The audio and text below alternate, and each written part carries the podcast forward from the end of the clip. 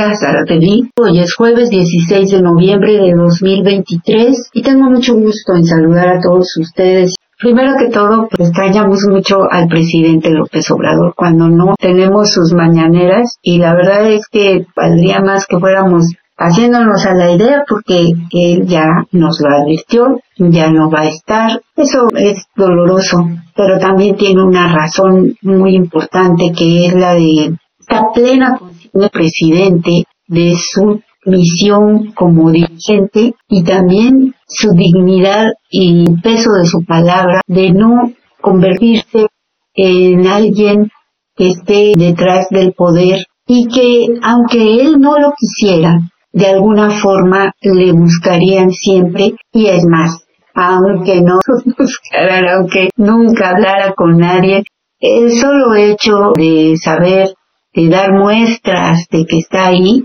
sería suficiente para los detractores mentirosos, calumniadores, para actuar con la rudeza y la bajeza que los caracteriza.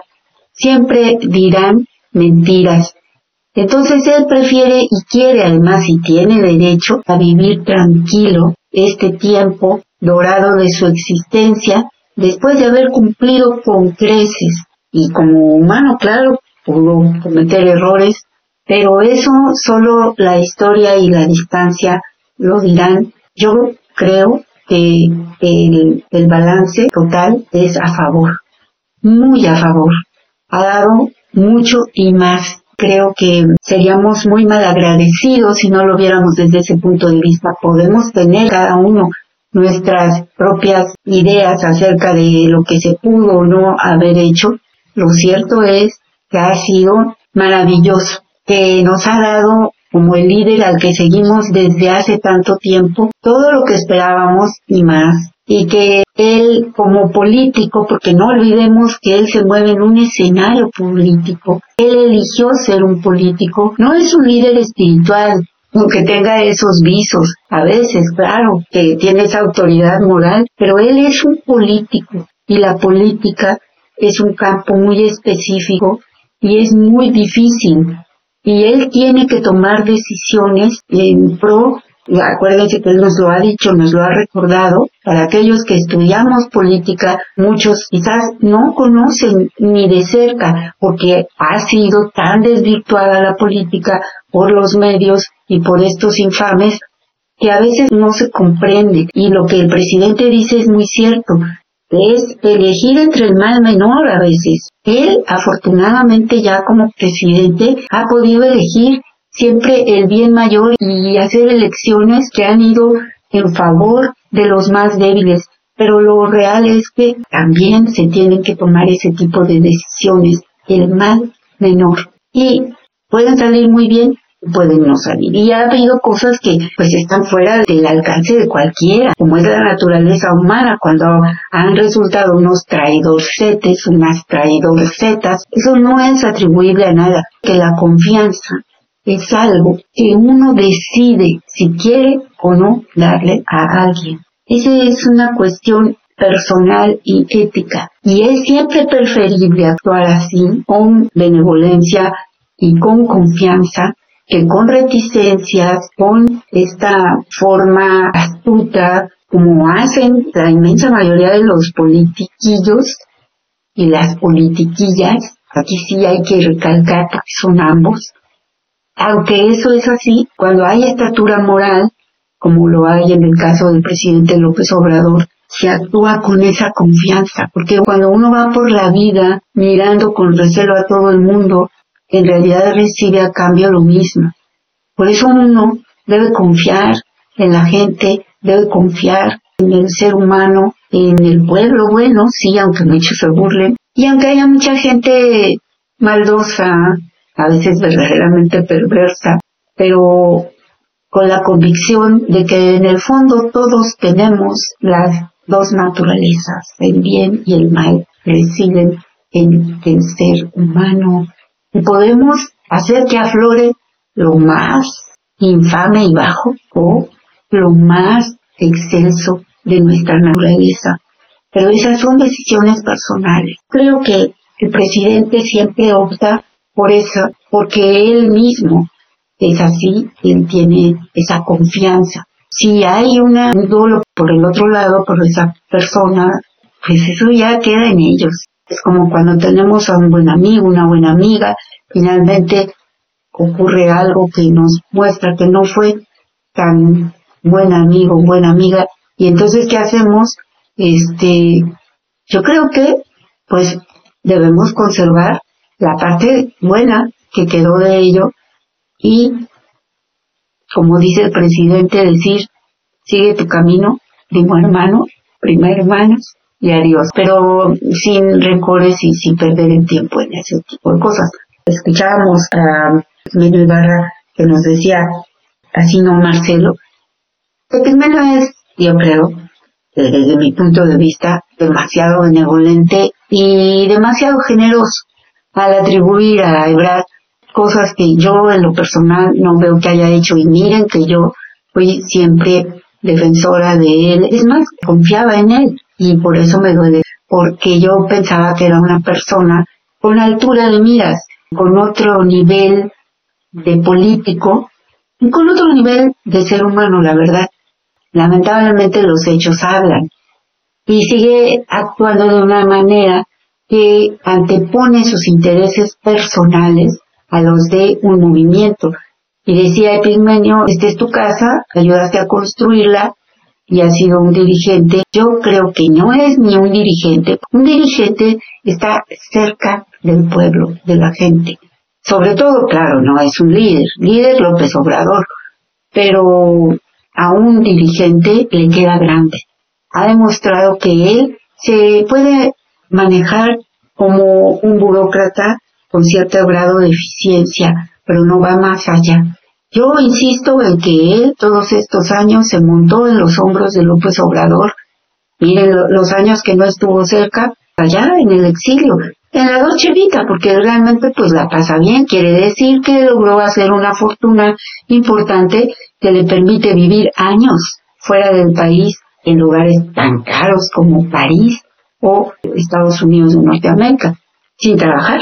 En fin, pero más allá de mis suspicacias, lo reconozco, lo son, que este señor se haya apuntado en Morena apenas hace unos meses, habla de que no construyó nada, no estuvo todo el tiempo, es más, declaró que él no quería estar con Morena. Entonces no hay que darle el favor que no tiene porque realmente eso confunde a la gente. Tampoco fue el ultra brillante canciller, fue bueno y digo tuvo un grado de eficiencia bastante aceptable, es así, mucho mejor a otros de la posición que portería. Pero lo comparaba con el padre de este pelado, Castañeda, y pues bueno, no sé, tal vez, quién sabe si realmente Marcelo lo hizo sigue bien. Pero la cuestión es, este señor nunca le ha interesado Morena, nunca le ha interesado el movimiento, nunca le ha interesado realmente la izquierda.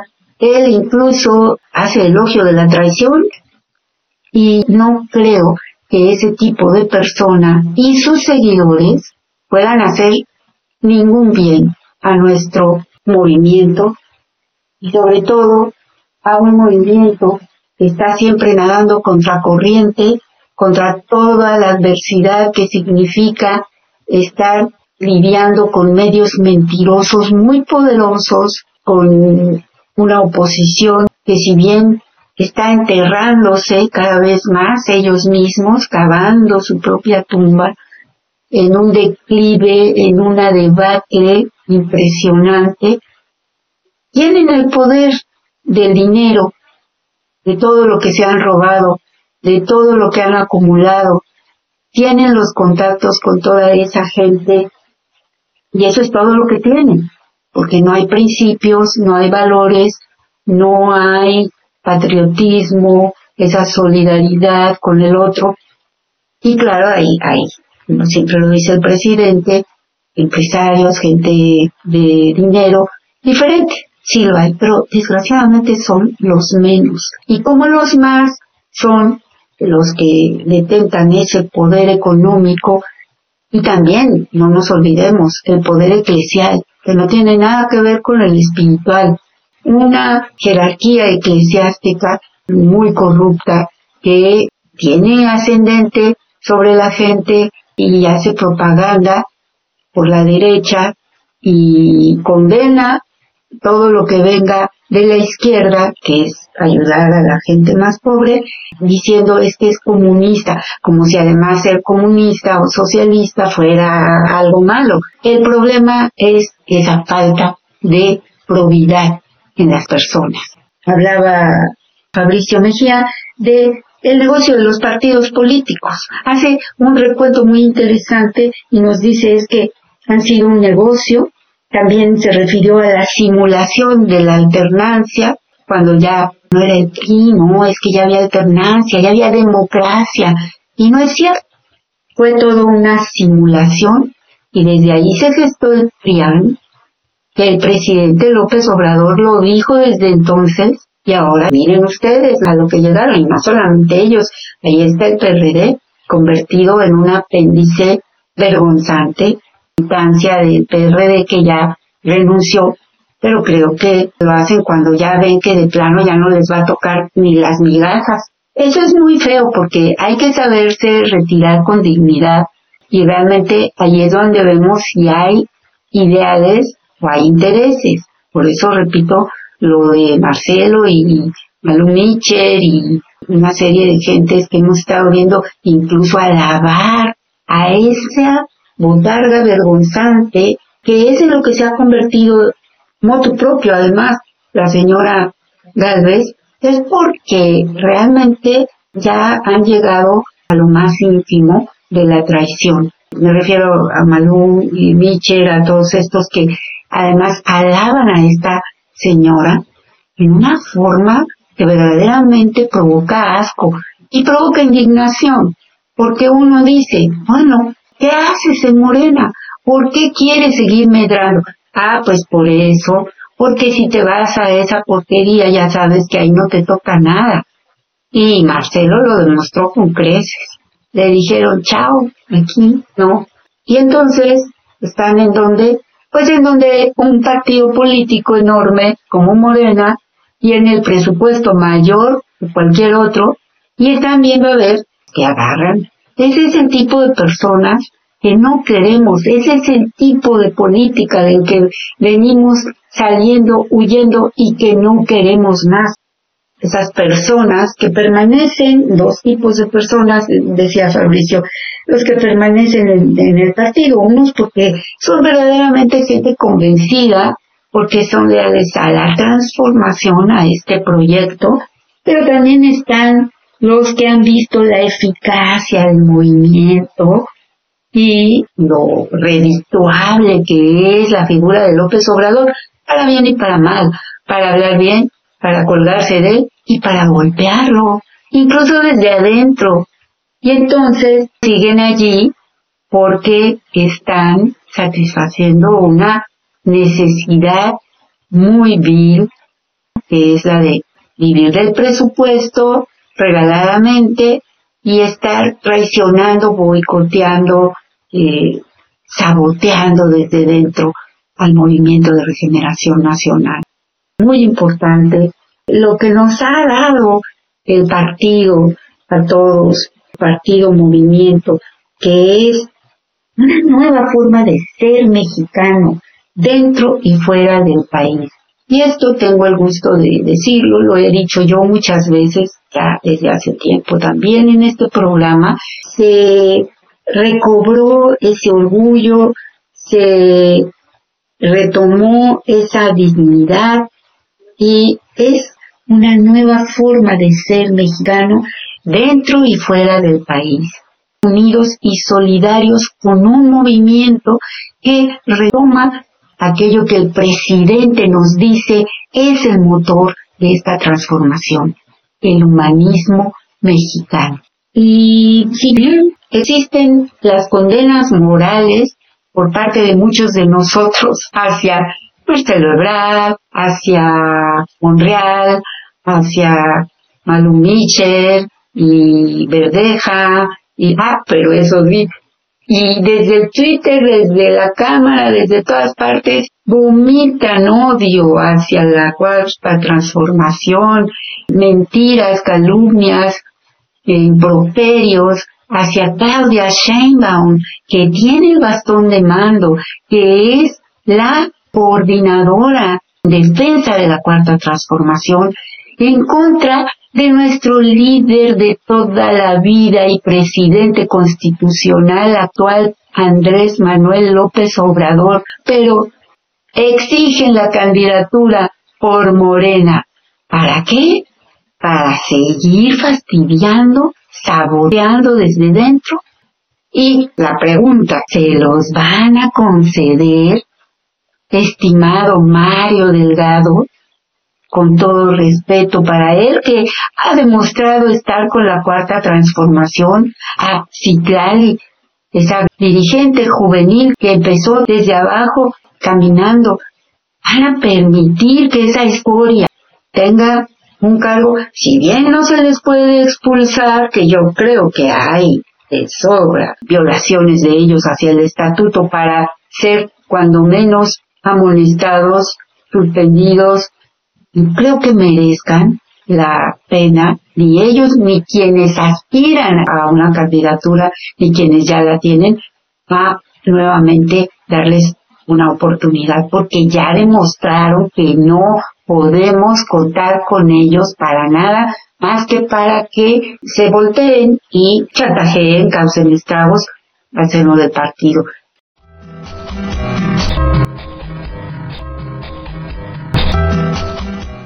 Los dejo con esto que es en memoria de este gran ser humano, filósofo, quien aportó con todo desinterés su sapiencia a la cuarta transformación, nuestro admirado Enrique Dussel.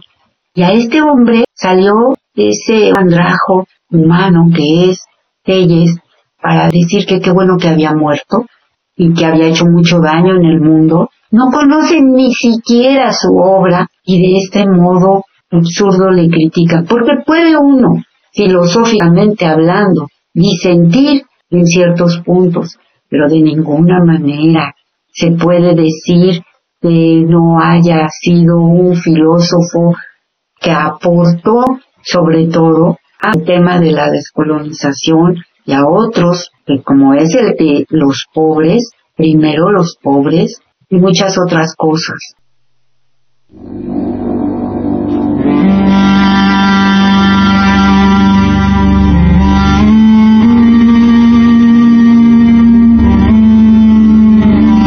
Radio AMLO.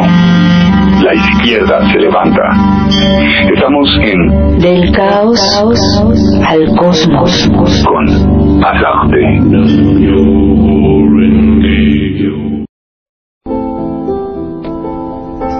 Pobre sigue siendo pobre porque no se ha liberado todavía.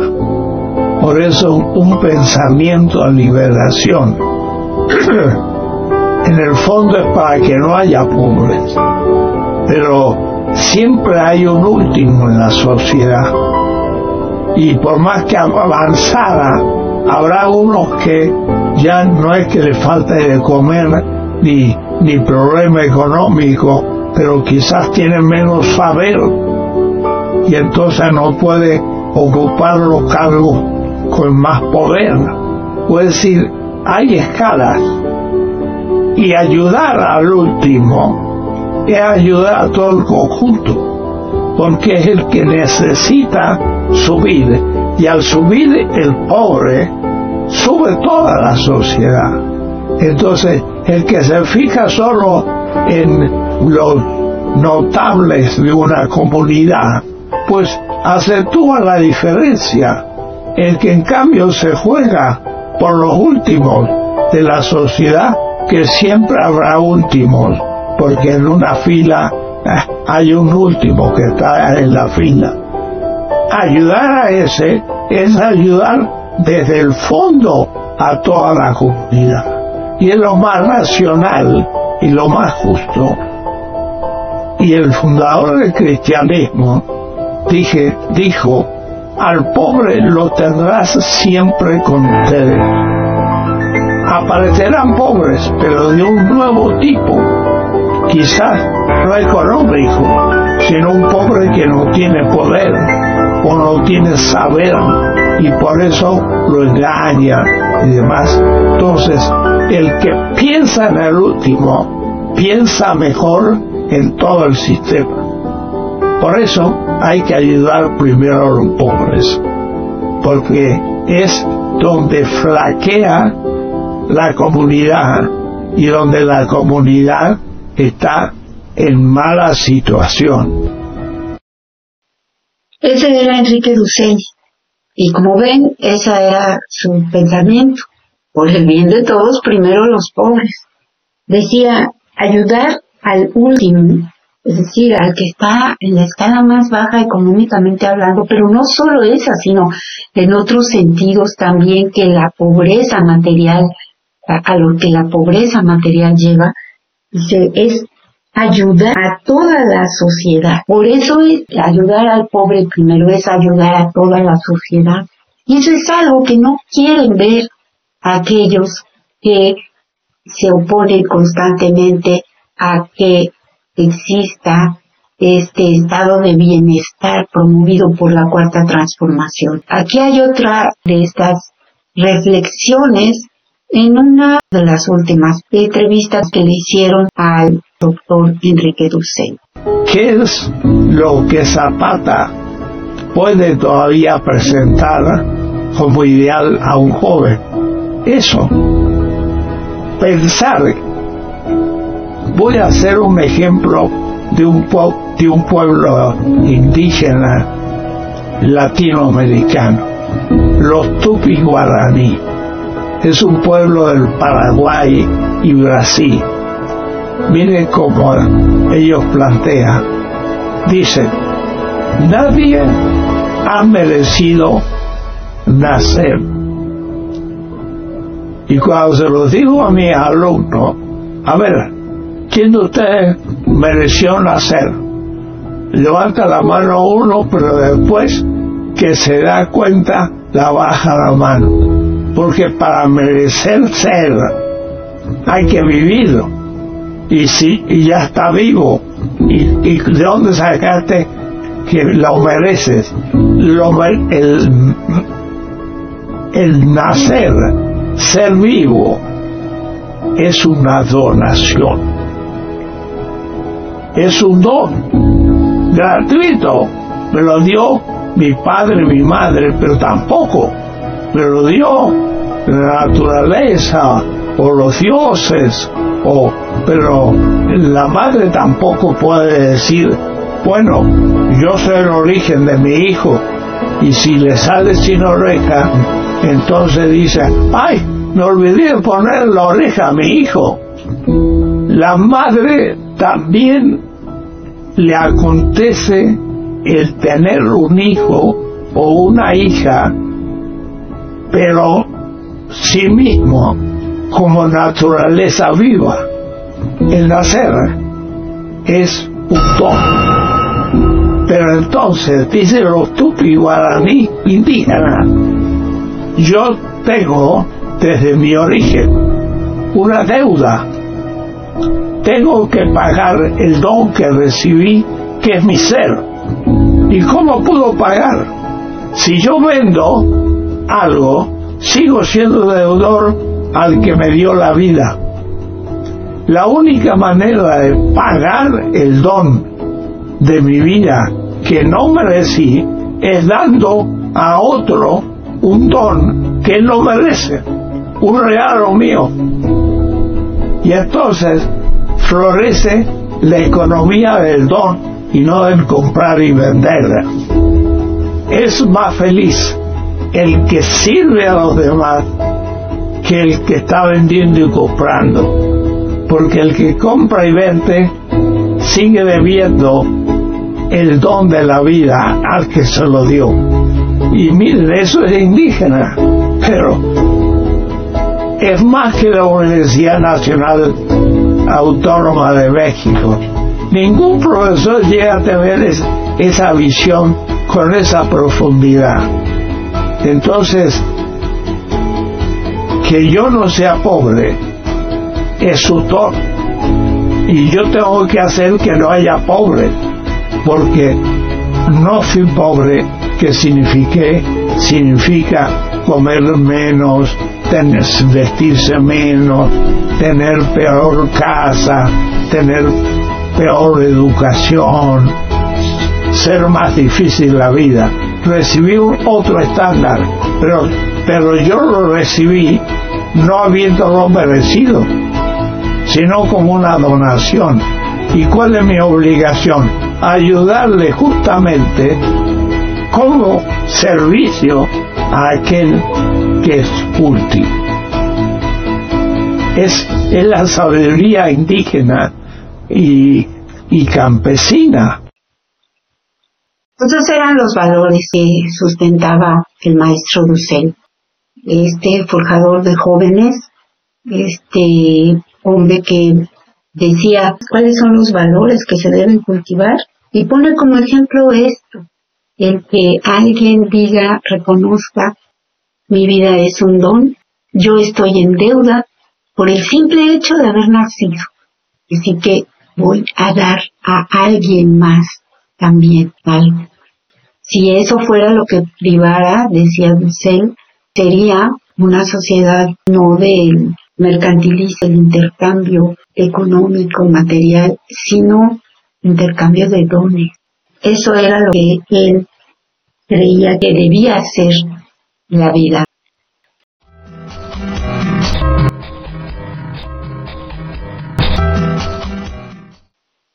Jim Jeffs, quien murió en 1926, fue cinco veces candidato a la presidencia por el Partido Socialista y en 1912 obtuvo 900 mil votos, 6% en 1912. Durante su campaña dijo, mientras haya una clase baja, yo estoy en ella. Mientras haya un elemento criminal, yo soy parte de él. Mientras alguna alma desfallezca en prisión, no soy libre. ¿Se dan cuenta cómo las grandes personas coinciden en algo? En este sentido de la responsabilidad social, de la solidaridad humana. Es lo que escuchábamos de Dulce, ¿no es cierto? Y acá nos está platicando Ranegud sobre este tipo de persona, que además aspiraba a la presidencia en Estados Unidos en aquel tiempo por el Partido Socialista y dice Venegas con su ironía bastante álgida, ¿no les dan ganas de vomitar con todo lo que huela a socialismo? Por ejemplo, escuelas públicas dignas y seguro médico para todos, y el sermón de la montaña de Jesús, las bienaventuranzas, bienaventurados los humildes porque ellos heredarán la tierra, bienaventurados los misericordiosos porque para ellos habrá misericordia. Bienaventurados los que buscan la paz, porque ellos serán llamados hijos de Dios. Y así por el estilo. No son precisamente puntos de la plataforma republicana. Por alguna razón los más grandilocuentes cristianos entre nosotros nunca mencionan las bienaventuranzas. Pero con cuánta frecuencia, con lágrimas en los ojos, se exigen que los diez mandamientos se fijen en carteles en los edificios públicos. Por supuesto, ese fue Moisés, no Jesús. Nunca he sabido que alguno exija que el sermón de la montaña, las bienaventuranzas, se fije en sitio alguno. Y entonces dice Vannegut, bienaventurados los misericordiosos en un juzgado, bienaventurados los que buscan la paz en el Pentágono. No me que se dice aquí, ¿eh? ¿Qué fue lo que el historiador británico Gibbon comentó sobre la trayectoria de la humanidad hasta sus tiempos? Dijo, la historia en realidad es poco más que el registro de los crímenes, delirios e infortunios de la humanidad. Y lo mismo puede decirse de la edición de hoy de New York Times, dice Brennan. Y sí, bueno, eso fue en 2004 y podemos decir lo mismo hoy. El escritor franco-argelino Albert Camus, ganador del Nobel de Literatura de 1957, escribió, Solo existe un problema filosófico realmente serio, el suicidio. He aquí otra carretada de risas provocada por la literatura. Camus murió en un accidente automovilístico. Lo dice con esa sorna porque, en efecto, Camus era alguien que hablaba del absurdo de la vida y yo coincido con él. El problema filosófico total es ese. El suicidio, ¿por qué? Porque uno se pregunta, ¿vale la pena vivir esta vida viendo tantas estupideces, tanto absurdo? Y la única respuesta posible proviene justamente de la solidaridad con el otro, de encontrar el sentido de la vida en el servicio al otro, en el bien común. Y ahí mismo la felicidad. Bueno, eso digo yo. Y sigue diciendo ver, escuchen, toda la gran literatura se refiere a lo deprimente que es el ser humano. Moby Dick, Huckleberry Finn, la Eliada, la Odisea, Crimen y Castigo, la Biblia, la carga de la Brigada Ligera, ¿Se acuerdan que hace poco yo hablaba aquí, camaradas, de la Ilíada, de ese poema en el que se habla de lo absurdo de la guerra, del odio, del mal, en un análisis que hace Simón Weiss, retrotrayendo todo eso al horror de la guerra de hoy en día, de esta masacre que se lleva a cabo por parte de Israel hacia Palestina y de la guerra que siguen promoviendo, que siguen queriendo que muera gente en Ucrania y que mueran rusos, porque sencillamente no pueden permitir aceptar que Rusia tenía razón desde un principio y que la guerra la promovieron los europeos, los norteamericanos, la OTAN. Dice Brannigan, pero algo tengo que decir en defensa de la humanidad. En cualquier época de la historia, incluido el Edén, el ser humano solo llegó ahí. Y excepto en el Edén, ya estaba en marcha todos esos jueguitos locos los cuales podían empujarlo a uno a actuar con locura, aunque al principio no hubiera estado loco. Algunos de los juegos ya estaban en marcha cuando ustedes llegaron. Era el amor y el odio, el liberalismo y el conservadurismo, los automóviles y las tarjetas de crédito, el golf y el básquetbol femenino. Pero entre tanto, me gustaría escuchen a Enrique Dussel. La ética es apasionante, pero no se enseña. Es apasionante y puede enseñarse. Y puede. Es difícil, pero puede. ¿Y por qué no se enseña? Pero, ah, hay que, hay que enseñarla primero con el ejemplo. Hay que ser incorruptible, no hay que robar y entonces puedo exigir a todos que no lo hagan porque yo soy el primero. Puede decir, la ética sí se enseña y se enseña por el ejemplo del hombre justo y la mujer justa. Y eso es servir al otro y no aprovecharse del dedo. ¿Qué mensaje tiene usted para todos aquellos jóvenes que hoy en día se sienten muy separados, muy doblegados, que hoy en día se encuentran en un no encontrar lo que ellos quieren, que no saben dónde van encaminados. Porque no han tenido maestros que les enseñen el sentido de la vida. Y el sentido de la vida es lo que acabo de decir lo que da sentido a la vida es a quien yo ofrezco mi vida. A mi hijo, a mi hija, a mi esposa y nada más. No, porque el vecino también exige que lo sirva y el, y el otro pobre que eh, aparece, también yo estoy exigido. Entonces, el sentido de la vida es lo que se puede enseñar. Y, eso, es primero por el ejemplo. Alguien que es incorruptible, que nunca hizo algo para recibir dinero, le pagaron, era su salario, pero no lo hizo para el dinero, sino que le pagaron e hizo servicio. Yo digo, en mi vida he hecho desde mi adolescencia lo que yo he querido. Y nadie me ha obligado a hacer lo que yo he querido. Y él, tuve suerte de que me dieron un salario justamente porque era un maestro y entonces enseñé ética. Y yo puedo decir que miles de estudiantes míos me dicen, maestro, gracias usted me dio sentido a mi vida. Muchos de mis alumnos, lo que usted me dijo me marcó toda la vida. Y yo era coherente con lo que enseñaba. Claro, si yo me hubiera enriquecido y pisado la cabeza a un colega, pues no podía ser ejemplo.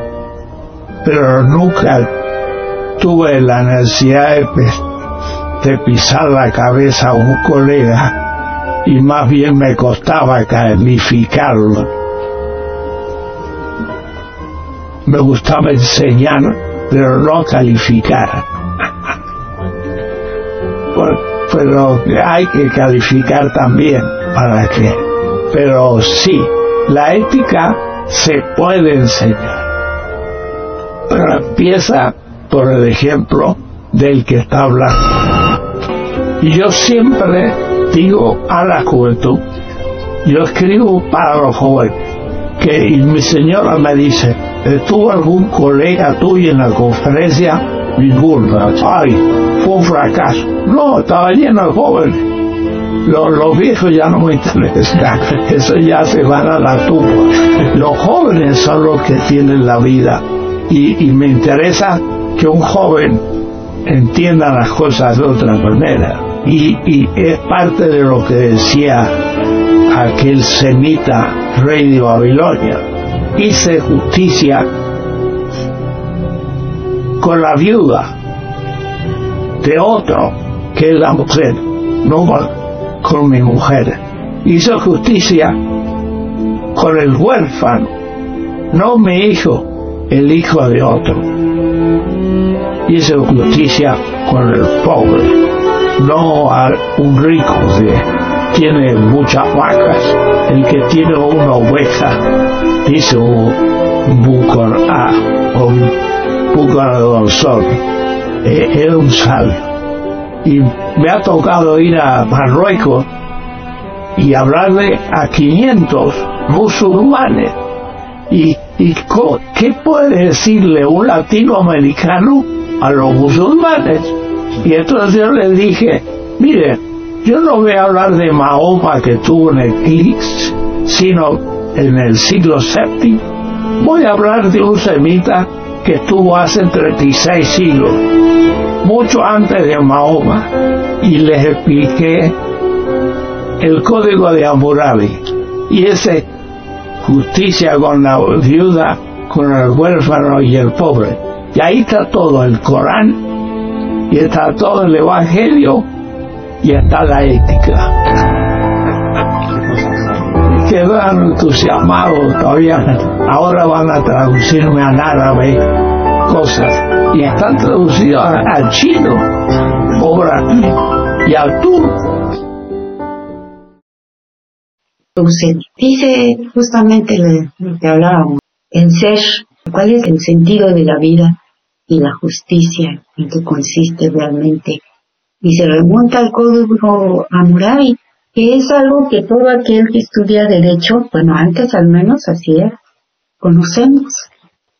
Pero por lo visto los de la corta, no, ellos no saben nada de eso, ni les importa. Con esa gran capacidad humana, Dulce se dirigió a musulmanes hablándoles de esto y ahora lo tradujeron, dijo también, al árabe, al turco. Y muy merecido ese reconocimiento, aunque el que a él realmente le interesaba era el de los jóvenes, para que los jóvenes tuvieran un por qué vivir y lo hicieran bien. Y termino el día de hoy con esto que mi camarada Jorge compartió, él ya lo publicó, y es un sentir que yo comparto y no podemos dejar de sentir esta inquietud por lo que pasa hoy en Morena. Este es nuestra, digamos, un pronunciamiento de mi camarada Jorge, el cual suscribo por completo. Hace 18 años, con la marcha contra el desafuero, comenzamos juntos un camino que fue la confluencia de múltiples resistencias ante el sistema oligárquico de exclusión y represión Lejos estábamos en aquel 2005 de pensar en alcanzar la presidencia de la República. Mucho hemos aprendido todo este tiempo de quien nos ha dirigido, como nadie más habría podido hacerlo, sobre las nuevas formas de hacer política para dignificarla y poner el poder al servicio del pueblo. Sabemos que la regeneración nacional necesita a todos los sectores de la sociedad, y a pesar de las resistencias, nuestro liderazgo ha convocado a todos, sin distingo de partidos, a sumarse a la construcción de la nueva república. No obstante, el pragmatismo debe tener un límite y no podemos, no debemos, en búsqueda de la unidad, ser omisos ante quienes han dado claras muestras de anteponer sus intereses personales al interés público. Como miembro de la resistencia civil pacífica, representante del gobierno legítimo, el movimiento de regeneración nacional y militante del partido Morena, me opongo tajantemente a la permanencia de Marcelo Ebrard en nuestro partido. No soy ingenuo, sé que soy una voz en el desierto, pero no avalaré con mi silencio el camino de la traición. Yo creo lo mismo y no solo él, sino estas personas como este senador creo es que quedó ahí en lugar de Monreal, es de la misma mentalidad desde luego y también obedece a los hilos que él jala, Malum y los no sé cuántos, pero ahí está, aquí están eh, todos estos eh, senadores, aquí nos dicen, mire, escuchen. El proyecto de transformación para seguir el camino de México son ellos quienes pretenderán reelegirse en las próximas elecciones, recuerda. En la próxima encuesta, ellos es la respuesta.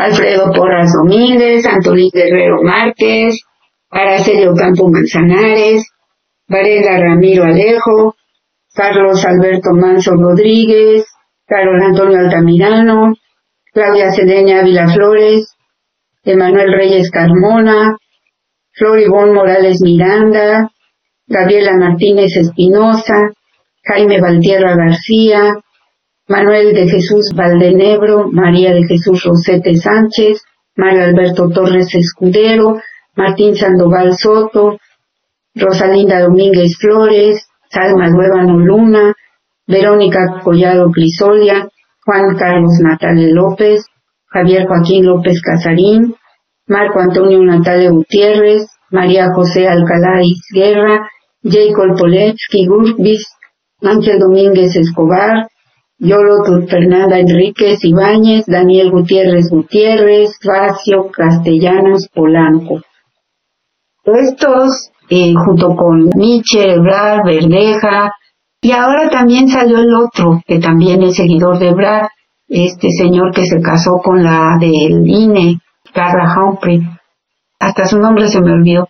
Y toda esa gente, miren, es muy importante tenerlos presentes porque sí, tal como lo dice Jorge, estas personas no merecen estar, pero sobre todo nosotros no merecemos a esas personas que sigan chantajeando, boicoteando, saboteando desde dentro. Y con ellos otros que, y ustedes lo pueden ver en Twitter, ahí están sus declaraciones. Un tal Filipo, un tal Pantaleón, hay otros más y otras más se la pasan insultando al presidente, a Claudia Sheinbaum, a la cuarta transformación, algunos de manera grosera, otros veladamente, pero todos en la misma tesitura, y todos ellos hoy quieren, aspiran a una candidatura. ¿Por quién creen? ¿Por el PRIAN? ¿Por el PRD? ¿Por MC? No, por Morena por lo que es garantía de que van a llegar para fastidiarnos. Por eso ninguno de ellos debe llegar, camaradas. Hay gente que ha trabajado, que ha luchado. Yo les pido que se hagan presentes, porque si no, esta gente toma la delantera. Por favor, tengan esto en mente. Me despido ya de ustedes. La semana entrante seguimos platicando. Mil gracias por su acompañamiento. Hasta la victoria, siempre.